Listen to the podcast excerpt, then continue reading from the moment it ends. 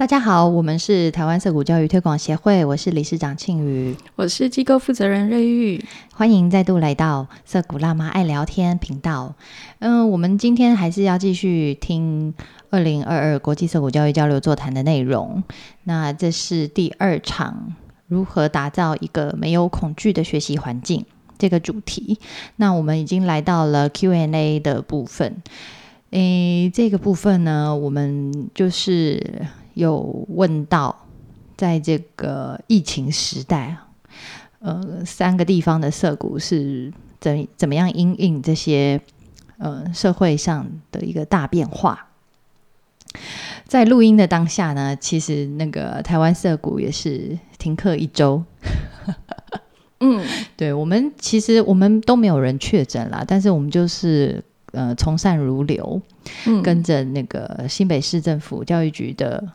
嗯，公布，因为各级学校都停课一周嘛，所以我们也就一起这样子。嗯，是没有说一定要停课啦，只是说目前已经有，譬如说多少的学校都停课了。然后我在一些呃实验教育的办学的群组里面，也看到家长跟老师们对于要不要停课。听说有很激烈的讨论，大家蛮多争论的。那我们本来是都没有打算要停课，可是到了最后这一个礼拜，就想说。其实，因为我们也有很多小孩家长是陆续交错的在请假，对对对，嘿，那呃，也许就干脆大家一起停一个礼拜，然后一个礼拜以后，也许大家就会比较安心，可以一起回来，哈，要不然常常只有一个小孩、两个小孩这样子，也是很孤单的。嗯，那其实我们在社谷群组里面是没有什么争论啦，就是。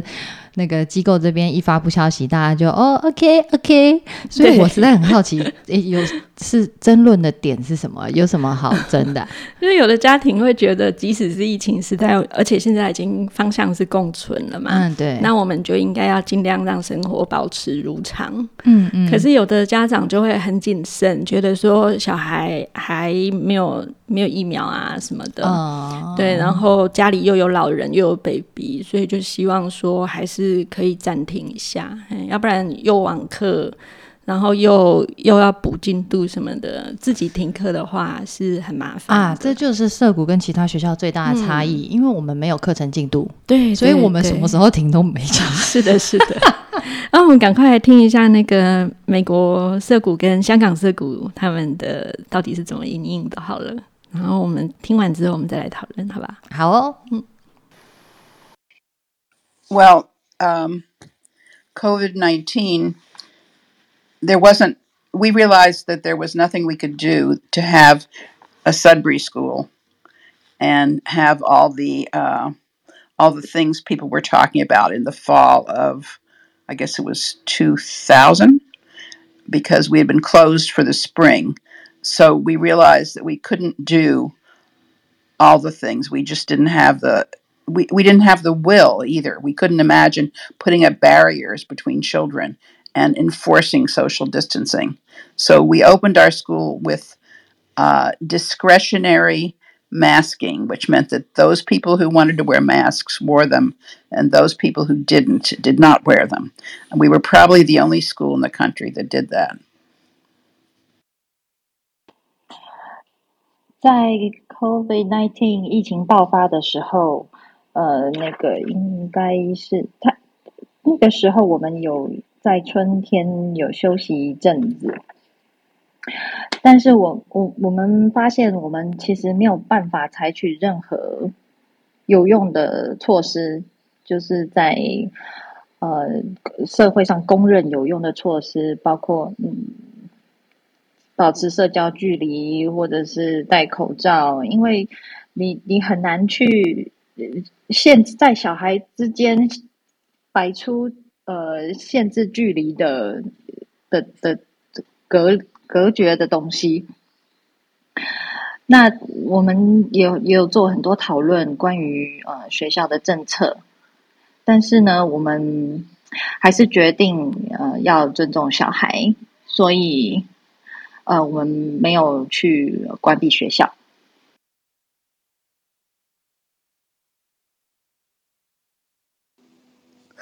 Um, social distancing, of course, is possible because we have a big building, and it was very easy because we lost half of our students. Half of our students' families did not want them to come to school uh, in the situation that we had, which was discretionary masking and not forced social distancing. So we have not recovered from that. 在涩谷，呃，小孩其实可以很容易保持距离，因为我们有很大的空空间，室内空间或者是户外空间，所以我们没有强迫小孩去保持社交距离，也没有强迫小孩一定要戴口罩。那很多爸爸妈妈在这个这段期间选择不送小孩来，所以我们呃流失很多学生。那现在呃，我们还在想办法恢复招生的水准。Uh,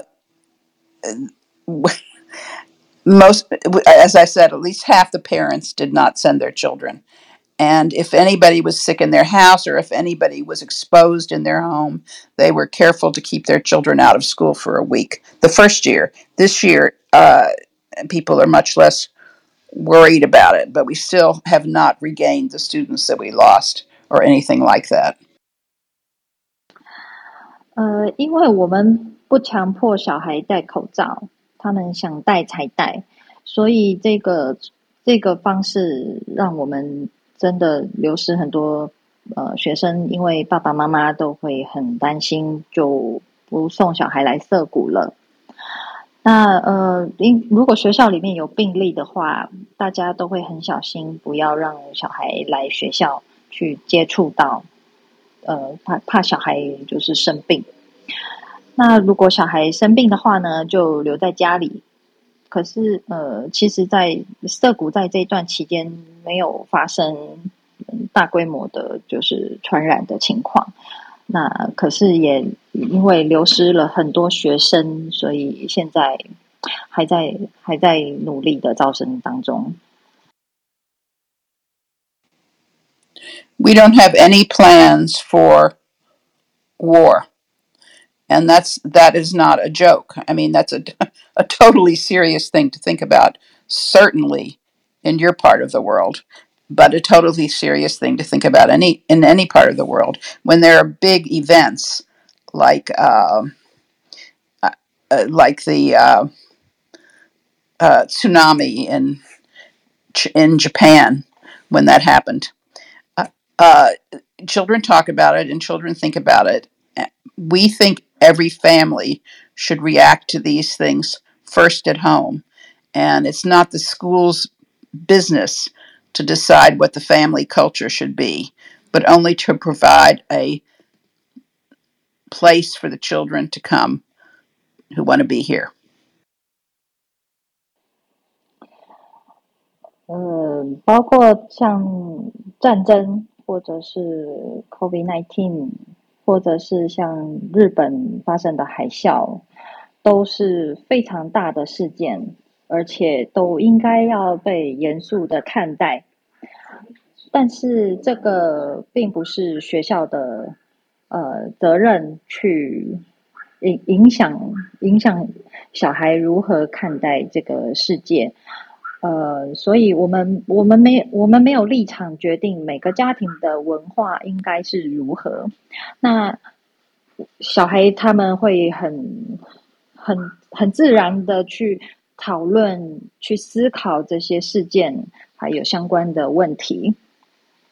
那我们我们所能做的，呃，就是提供他们一个可以自由思考、自由讨论的空间，然后尊重每一个家庭的看法。好，嗯，其实香港的情况跟 SBS 其实也差不多哎。我们有暂停一阵子，就是这两年里面有有一些时间是暂停了。嗯，那如果没有暂停的时候，那个方法也是一样啊，就是戴口罩，就是他们呃小孩自己选择要不要带。那如果他生病啊，或者是他觉得不想要这段时间来的话，那他就自己选择，他就不来。那所以是差不多的。那啊，我们之前香港不是就是有社会运动的那一段时间，那那时候是对我们的那个影响，就是有很多香港人移民，他们都离开香港了。那我们也学生也有一有有好几个也离开了，然后就是他们去外国了。那嗯，你说有影响有没有影响？是有的，是有的。嗯，不过我觉得那个影响是嗯还好啦，因为我们人数本来就。不是很多，就是也没差啦。我觉得就啊，后来也有新的新的人加入这样子。那呃，我觉得在那个精神上啊，精神上，因为小孩虽然他暂停，他不能去事故，可是他的精神上就是，嗯，他是靠内在动机去去呃生活去。措施去学习的嘛，所以即使他在家里的时候，其实他们也是在做自己喜欢的东西。那所以我觉得那个影响是有，可是相对其他的学校或是相对其他的小孩，我觉得已经算是不是说很大的影响。那如果你说实际上实际上的话，比如说我们的小孩有一些他喜欢打电动的，他们就会在网上就是 multiplayer 这样。像在玩，然后我整天都听到他们的那个其他小孩的声音，诶，用那个 Discord，然后我就觉得那个事故都搬到家里了，所以这这一个方面呢，我觉得是不是很大影响？诶，因为他们还是很自在，有一些小孩，对啊，谢谢。啊，我们是一切依据台湾的中央疫情指挥中心 啊，钟副长还有我们的主管机关哈，那个新北市教育局的指示来办理，这样我们是很顺民的啦。嘿，呃，但是呃，台湾社谷很幸运的，在疫情趋缓之后才开学。那我们也有定相关的社群守则哈，但是呃，我们面对小孩的时候，其实还是要了解说很多事情是会有执行难度的。那所以会只要就是只要呃，譬如说呃，常常吃东西的小孩，或者是一直说话的小孩，或者是和别人总是隔着一段距离的小孩，那他们要一直戴着口罩。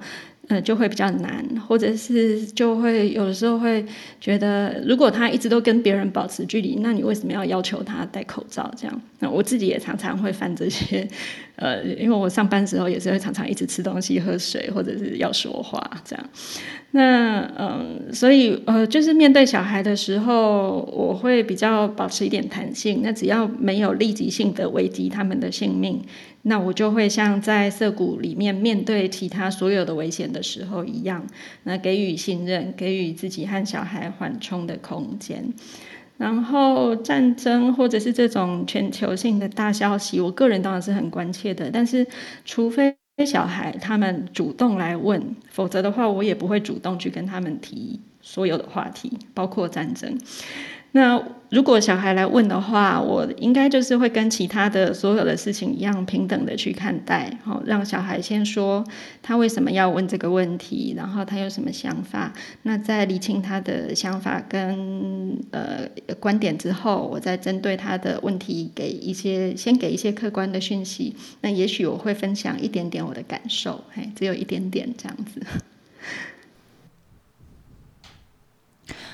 诶，这样算起来啊，台湾真的是就是最晚经历这个疫情高峰的地方。对啊，对，像那个美国涩谷跟香港涩谷都在我们前面。哇，他们从二零二零，甚至或是呃最最激激烈的是二零二一的这段时间，他们就开始经历了，竟然学生大量流失的这个情况。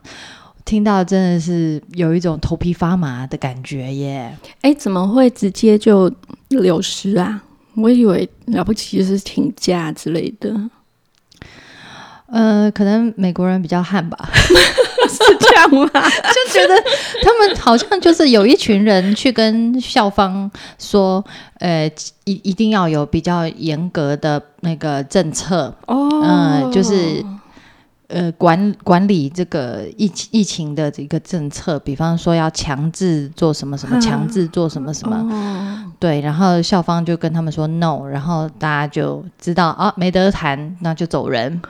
所以其实也是借着这个疫情，然后反映出这群学家长跟校方之间价值观的不一样，应该是这样。某种程度上来说是这样，而且、嗯而且还就是 真的是很很强悍哈、他们一群人离开了涩谷以后呢，就在 涩谷附近又又做了一个那个自学的中心。My God，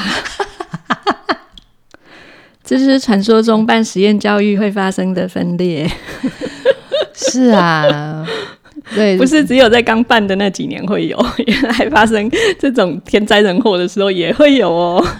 对，所以对麻州涩谷来说是真的是变动非常剧烈的一年。真的，哎，我们都在旁边看着心惊胆战的、拜托，拜托，拜托，请你们撑住。哇哦，嗯对啊，那相对来讲，我们遇到我们在台湾遇到的情况就是温和很多。目前那我们也人还是就因为我们刚开始人也是不多啦，对我们跟米大家歇尔一样，沟通起来 所以也没差。沟通起来那个比较快达成共识吧。嗯，对对对，嗯，这个也算是，嗯、该怎么说呢？心心里面小小的就是庆幸了一下。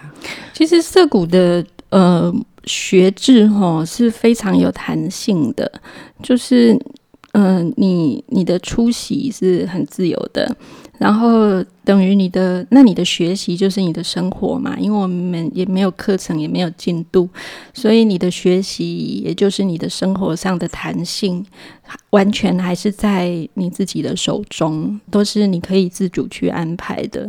那你想请假，你觉得这段期间，嗯、不要出门比较好，那你就请个长假，因为台湾涩谷我们也没有寒暑假，所以你就自主的请一个月的假，当做在放寒假。哎，嗯，现在放春假也是很 OK 的。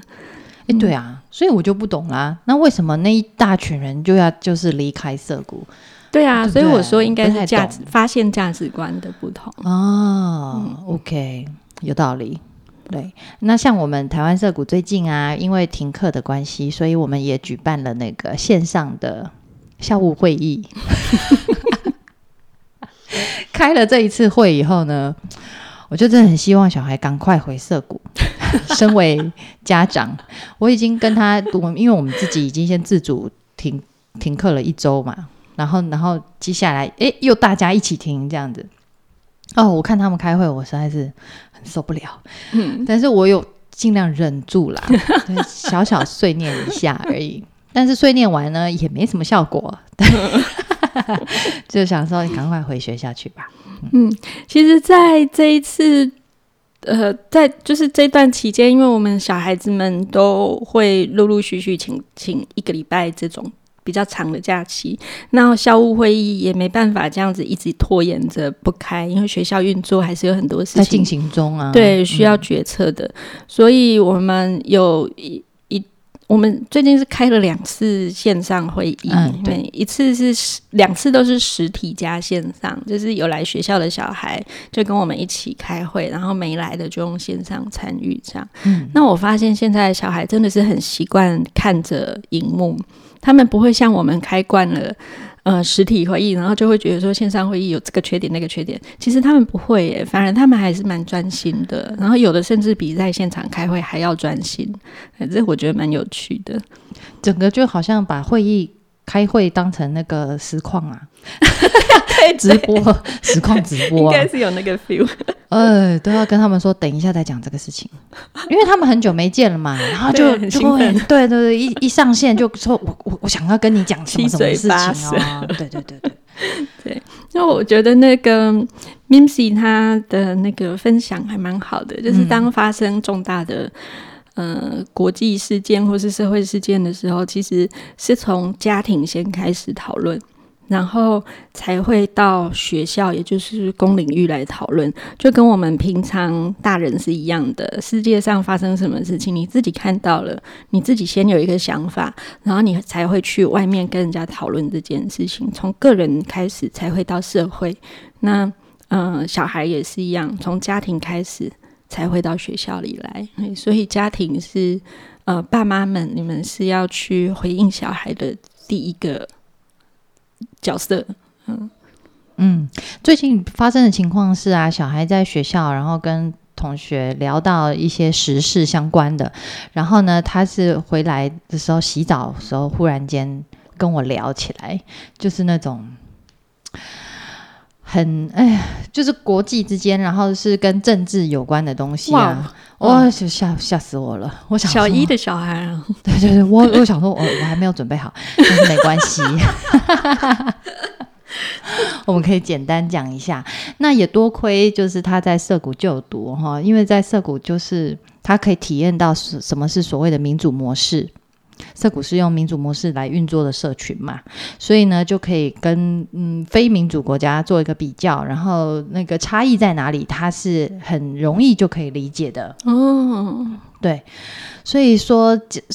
这个话题虽然听起来是非常大的一个主题哈，但是其实聊起来不会很费力哦。对对对，因为他诶，他他大概知道就是是什么情况，真有意思。我没有想到会有这种情况。